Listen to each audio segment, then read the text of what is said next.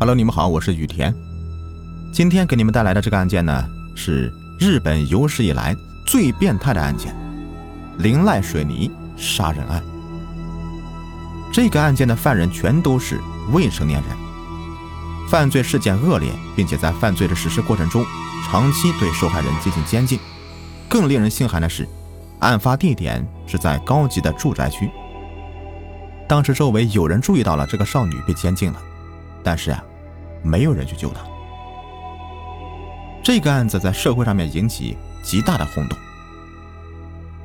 一九八八年十一月二十五日的晚上，宫野御史和邹伸志一起骑着摩托车在岐玉县三乡市内徘徊，打算强奸路人的包或者强奸年轻女性。在这游荡的过程中，他们发现一个骑自行车打工回家的女高中生。那名女生在县立八朝南高中就读，是高三女生古田顺子。宫野御史就指使邹伸志去踢翻她。邹伸志听到他这个话，就开摩托车接近了顺子，抬起左脚踢在了女生的右腰，顺子失去平衡，连人带车的就翻到了侧沟里。邹伸志驾车离开现场后，宫野御史就装作不认识那个人的样子。接近顺子，和他搭话说：“你没事吧？”并将女生拉起来。刚才我就注意到了那个踢你的人了，我也被他用刀给威胁了，现在很危险，我送你回家吧。顺子就相信了他的话，被他带到附近的仓库里。公爷一改刚才的面目，对少女说：“嘿嘿嘿，其实我是刚才踢你的那个人的同伙，是盯上你的黑道。”我就是里面的干部，听我的话，你才能保命。然后要求与那名女生发生关系，并威胁她：如果你大叫的话，我就杀了你。然后啊，在当天晚上九点五十左右，他带着那名女生乘坐出租车带到酒店，并实施强奸。邹生志的家是他们经常聚在一起的地方。当天晚上十一点左右。宫野御史打电话到邹生志家，当时小仓让和渡边公使也在他们家里。宫野御史呢对小仓让说：“我抓了个女人，并且和她发生关系了。”小仓让听到之后，便对宫野御史说：“呵呵，不能放走她。”宫野和小仓让、邹生志、渡边公使就一起在约定的地点碰头了。见面之后。宫野对他们说：“我威胁那个女生说，我们是黑帮的，大家要记得不要穿帮了啊。”凌晨的三十分，四个人带着那名女子穿过公园的时候，宫野以买果汁为由和小仓让走到自动售货机的附近。宫野就问小仓：“那个女人怎么办？”小仓回答：“不如我们就关着她吧。”当时。邹生志的父亲去了旅行，家中只有母亲和邹生志的哥哥。邹生志就同意宫野和小仓的提议，将少女监禁在自己的家里。渡边公使呢也同意他们的计划。宫野对少女撒谎，并威胁她说：“你已经被黑帮盯上了，我们的同伙现在在你家门外游荡，所以要把你藏起来。”四个人把少女带到邹生之家的二楼。从那天起，直到少女被杀害，他就一直被囚禁在这里。少女被带到这里后啊，四个人轮流监视少女。当月二十八日的深夜，这四个人和另外两个不良少年 E 和 F 一起去到他家里。那时候，宫野御史想让同伴们一起轮奸那名少女。于是给小仓、E、F 他们三个人轮流是喝了兴奋剂，每个人都处于疯癫的兴奋状态实施轮奸的。他们把少女的衣服都脱光了，并且宫野御史也要求其他人也脱光衣服，除了宫野和小仓让之外，其他人都脱了衣服。拼命抵抗的少女被按住手脚，E、F、渡边这个顺序轮流的骑上去，对少女实施轮奸。在那个时候啊。宫野御史拿出剃刀，将少女的阴毛给剃掉，并且在下体插上火柴点燃，对她实施凌辱。看到少女被火烧的样子，其他人都觉得非常有趣。他们怕吵醒楼下的母亲，用枕头盖住顺子的脸，让她不能够发出声音。十一月三十日的下午，邹生志的母亲第一次看到顺子，她对邹生志就说了：“快点让他回家吧。”但是一个星期之后啊，他发现顺子还在家里，他直接对顺子说：“你快回家。”但是顺子离开不久之后，被其中一个少年发现了，强行带回去，最后还是没有能回家，并且那个时候他们强迫顺子打电话回家，让他撒谎：“我离家出走了，希望你们警方取消寻人启事。”而且他们不止一次，而是每五天就让顺子打三次电话回家，让顺子的父母以为他是离家出走了。十二月初的时候。顺子趁少年们玩了一整夜了，白天补觉的时候，他从二楼下来，拨打报警电话。但不幸的是，被在附近睡觉的宫野御史发现了。在警方正要询问的时候，宫野御史抢过电话就说：“啊，没事儿，是误会。”宫野和小仓让因为这个事情对顺子进行疯狂的虐待，不仅对他是拳脚相加，宫野还用打火机在女生脚踝点火，使她烧伤。还强迫顺子每天喝拿水、威士忌和烧酒等等。宫野御史在殴打顺子的时候，唱着武田铁矢的应援中的“加油加油”的歌曲，并且还要求顺子一起唱。有时候他们什么也不做的时候，也会要求顺子小声的唱着“加油加油”。十二月五日，东京的东中野车站发生了电车追尾的事故。宫野御史对顺子说：“你父亲。”当时在那个车上死掉了，电视上面报道了，你要看吗？他看到顺子不安的表情，就问他：“你现在心情怎么样？”顺子回答：“很伤心。”哈，其实是骗你的。然后宫野御史、小仓让、邹深志三个人不停的重复：“死了还活着”，让顺子的心里崩溃。十二月十号，顺子开始说了：“我想回家。”宫野御史就问他：“你回到家的话，怎么和你妈解释啊？”顺子回答：“这段时间我一直在新宿玩。”宫野就说了：“你穿着学生的衣服，能在新宿玩这么久吗？”说完，又开始殴打他，并且在之前烧的地方，又涂上打火机的燃料，不停的点燃。熄灭之后，宫野御史和其他的不良少年们要求少女全裸的跳迪斯科，有时候让她自慰，并且会用马克笔在少女的脸上画胡子，会用铁棍不断的抽插她的阴部，会用玻璃瓶子等异物插进她的肛门，有时候会让少女一口气喝下威士忌或者烧酒，在寒冷的晚上，让少女半裸的在阳台。喝大量的牛奶和水，让他一次叼着两根烟，要求他吸烟。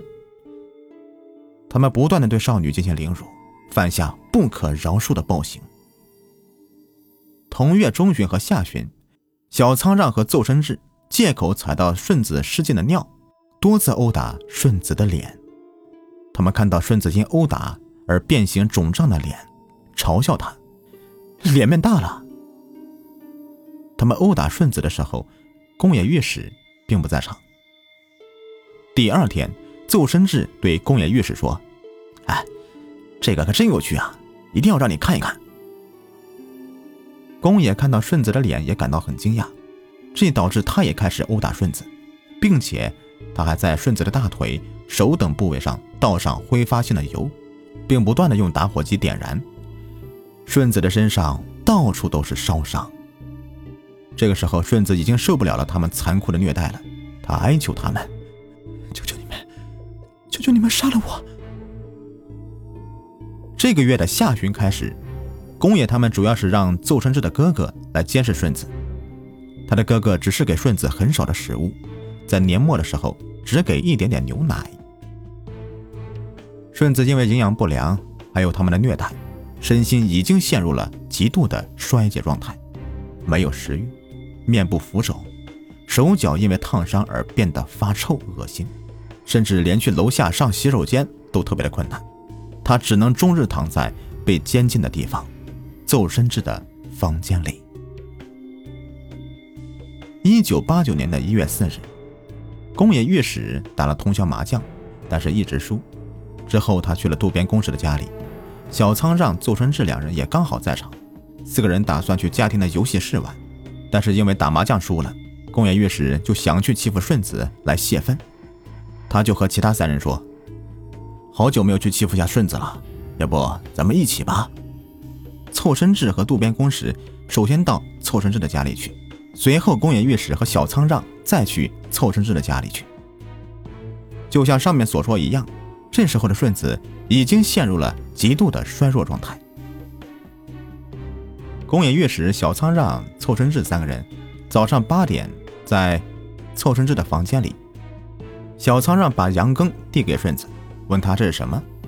顺子回答：“小仓让羊羹。”他们质问顺子：“为什么要直呼小仓让的名字？”日本人称呼人呢，一定要加先生，桑表示尊重。顺子又说了：“小仓让杨庚先生。”他们又质问顺子：“为什么要给杨庚加尊称呢？”以此为由，他们又对顺子拳脚相加。宫野御史为了虐待顺子，还买了很多道具。他让小仓让点燃蜡烛，将融化的蜡滴在顺子的脸上。半边脸都被蜡给覆盖了，并且将快要燃烧完的蜡烛立在顺子的眼皮上。对于这些行为啊，顺子已经是没有任何的反应了，任由他们摆布。这次他们虐待顺子的时候，渡边公使和凑身志的哥哥在隔壁房间里。公园御史让凑身志把渡边叫过来，四个人聚在一起。因为顺子已经是无力下楼上厕所了，他平时的尿呢都是用饮料盒装的。这次宫野御史故意指着那些饮料盒说：“哈，如果谁不小心把这个喝了，那就糟了呀。”暗示小仓让他们让顺子把尿喝下去，他们就说了：“把尿喝了。”让顺子用吸管把盒子里面的尿给喝了。接下来，小仓让和凑身志用脚踢顺子的脸，顺子倒下了，他们强行把他拉起来，继续的殴打。顺子已经是放弃挣扎了，任由他们殴打。由于不小心撞到房间里的音响，他开始抽搐痉挛。宫野御史他们这时候开始意识到，如果继续的虐待，他可能真的会死亡。但即便是这样，他们仍然是继续的对他拳脚相加，并且对他做出以下的这些暴行，导致顺子的血从烧伤的地方迸溅出来，整个房间都是顺子的血。渡边公使想到，如果用徒手殴打的话，血会弄脏自己的手，他就用塑料袋把手包住，用胶带封好，用拳头暴打顺子的腹部和肩膀等部位。宫野御史呢，也模仿他，用塑料袋包住自己的拳头，对顺子的脸、腹部、大腿等地方拳打脚踢。更过分的是，宫野御史拿出重达一点七四千克的铁球。模仿高尔夫击球的动作，用力的击打顺子的大腿。小仓让他们三个人也学着宫野，轮流的用这个铁球击打几十次。渡边将铁球举到与肩膀一样的高的地方，将铁球砸到顺子的腹部。宫野还不断的将挥发性的油涂在顺子的大腿上，用打火机点燃。虽然顺子一开始想用手把火灭掉，但是最后他还是没有能做出反应。静静的躺在地上。他们的暴行从当天早上的八点，一直的持续到十点，在这长达两个小时的暴行下，顺子因为重伤，在同日晚上十点左右死亡了。宫野御史小仓让、凑身志五天后在暴力团体经营的花房中接到了凑身志的哥哥的电话，女生的情况不对呀。他们赶过去的时候。才知道少女已经死亡了，他们害怕自己的罪行暴露，所以打算让凑身志的哥哥和他们一起抛尸。他们将尸体用毛巾包起来，放到大型的旅行袋中，用胶带封住。宫野事前从自己的工作的地方借来一个卡车，还有一些水泥，从附近的建材店偷来的一些沙子和混凝土块，在车上将尸体和从附近拿的金属大桶搬到凑生志的屋前，将搅拌好的混凝土和装尸体的袋子放进大桶里，而且还放入水泥块进行固定，并用黑色塑料袋盖在上面，用胶带封住。宫野、小仓让。凑生志三个人，在当天下午八点左右，用卡车将大桶搬到东京的都江东区若州的垃圾场，就是现在的若州海滨公园内。那段时间，宫野在找当时特别火的电视剧《蜻蜓》的录影带。这个是因为顺子被绑架的那天，他赶着从打工的地方回家，就是为了看《蜻蜓》的最后一集。但是因为监禁。他一直没有看到最后一集，他多次提到这个，所以他打算把这个录影带一起给他装进去。这个是宫野御史唯一展现出来的人性的一面。但是对此，他的解释是：与其说可怜他，其实是我不想被怨恨。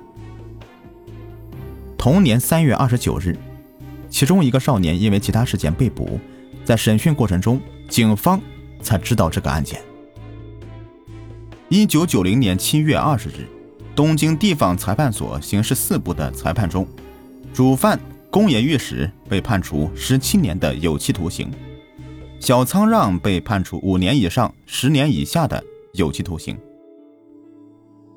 凑身制呢被判处四年以上六年以下的有期徒刑。渡边公使被认为是这个案子里面的关联是最小的，被判处三年以上四年以下的。有期徒刑。在这个案件中，有没有杀害受害人的意识，成为了争论的焦点。宫本光雄法官在裁判中认定了故意的过失，认定嫌疑人有杀人的意识。另一方面，对于比检察方的要求处刑要轻的理由，法官解释，本案犯罪的少年都曾经受过家庭暴力的伤害，而且还不是有计划的犯罪。宫野御史的父母。给受害人的家人支付了五千万日元的赔偿。这些犯罪的少年在判决过程中人性醒悟等作为减轻量刑的依据。此外，渡边公使除了杀人之外，还犯有强奸、盗窃、伤害罪。检察方认为啊，对宫野御史、小仓让、凑身治、渡边公使的量刑不当，还有小仓让的辩护人和凑身治的辩护人也认为是量刑不当，还有对有没有杀人意识的。事实的误判，各自提起上诉。一九九一年七月十二日，东京高等法院柳赖龙次法官同意检察方的少年犯相关的主张，推翻一审判决有关他们几个的判决，分别判处宫野御史有期徒刑二十年，凑身志有期徒刑五年以上九年以下，渡边公使五年以上十年以下。小仓让维持原判，其他三个与案件相关的少年都被送去了少年院。判决书下达之后，四名不良少年被告的父母都提出要去古田顺子的坟前谢罪，但全部都被他的家人给拒绝了。古田顺子的墓碑地点呢，到现在也没有公布出来。他的家人不希望任何人去打扰这个已经长眠了的这名可怜的少女。宫爷的母亲将自家的房子卖掉，并将所得款项五千万日元通过律师团转交给了顺子的家人。小仓让的父亲通过律师团建立了赔偿用的账户，并将自己日常工作收入的一大部分都存到这个账户里，作为对古田顺子一家的赔偿。这些都是作案人父母提出的主动赔偿。宫野御史呢，在两千零七年得到假释。之后改名为横山御史，独自搬到了立木县南部生活。随后在茨城和大阪都有过短期打工的经历。二零零九年正式的刑满释放。二零一三年一月，因为在网上散布博清哥赌博必胜法等虚假资料诈骗，以诈骗嫌疑被逮捕。因为他仅是组织里的小喽啰，未被起诉便释放。目前住在东京的西部的多摩市，以打地下拳击为生的，直到目前仍旧是单身。事件发生后，宫野的双亲双双离世。小仓让，一九九九年从少年犯管教所刑满释放之后，结识了在东京打工的中国女性，并结婚。之后释放后，不断的遭遇人肉搜索的缘故，他决心到中国发展，于是开始学习汉语。两千零二年进到一家软件公司工作，但因为与上司和同事的不和，随即离职。两千零三年因为家暴的原因，中国妻子与他离婚。两千零四年六月，他来到祁玉的一户人家，那里住着原山胜男和大木永三，两个人是公司的同事。房子是公司配备的公用宿舍。小仓让砸开门之后，便对袁山胜男拳打脚踢，大喊着：“竟敢抢我的女人！”当时袁山胜男和小仓让都在跟一名酒吧女郎交往。之后，小仓让从车里面拿出了金属球棒，对袁山说：“知道我是谁吗？我就是水泥杀人案里面的小仓让。如果不听话的话，我就用这个打死你。”袁山只好跟着他一同坐上他的那辆面包车，随后啊，将他带到了自己妈妈的开的酒廊，在单间里对袁山进行了长达几个小时的殴打。当天夜里，大木就收到了小仓让用袁山电话发来的短信，让他去把袁山给接走。接到袁山之后，两个人当即报警。警方来了之后，小仓让仍然是非常狂妄的态度。哼 就算是把我抓走了，这帮警察还是会被我骗得团团转。只要我做个我有精神病的鉴定，怎么把我抓进去，还得怎么把我放出来。我要是出来了，你们两个就等死吧。警方将小仓让逮捕，在出庭审判时，袁山突然是人间蒸发了。据住在一栋宿舍里的大木说呀，袁山一直非常惧怕小苍让的报复。之后便陷入了持续的焦虑中，从八月的中旬起就再也没有见过袁山了。而小苍让对此事呢，在法庭上表现的非常的乖巧委屈。我并没有说我要杀了他呀。在两千零五年的三月，小苍让被判处四年的有期徒刑，缓刑七年。目前他已经再次得到释放，下落不明。凑身志呢？自1997年刑满释放，随即与罗马尼亚女性结婚。1998年开始作为泰拳选手参加地区比赛，但每次出场的时候，观众席上面都是满是嘘声。不久后就退役了。2003年全家搬到大阪，之后搬到了福岛的会津市，之后行踪不明。渡边公使1995年刑满释放，在少年管教所中。遭到同所的其他少年犯的欺凌，从此对人群产生了恐惧症。自刑满释放之后，变成了幽闭青年，足不出户。目前与姐姐和姐夫一同住在东京都板桥区，无业独身。在往后的一些日子里，受到这个案子的影响的年轻人们，因为杀了人都不会被判死刑的直接影响，日本的青少年犯罪率在这之后。出现了逐年上升的趋势，从1992年的每十万人有8.9人，上升到了1998年的每十万人有12.5人。可以说，这个事件的量刑过轻了，以及教育改造的失败，事实上导致了一代日本人的年轻人对法治的藐视态度。尤其是在1997年到2003年间。不但青少年的犯罪率居高不下，甚至还出现了愤怒的十七岁这个群体。很多恶性犯罪的青少年的年龄都徘徊在十七岁的上下年纪。仅仅是二零零零年一年间，便发生了七起十七岁少年作案的实例。可以想象一下，这个案件在当时的影响是有多么的大呀！好了，这个案件就分享完了，不知道你们气不气？反正我是被气得半死。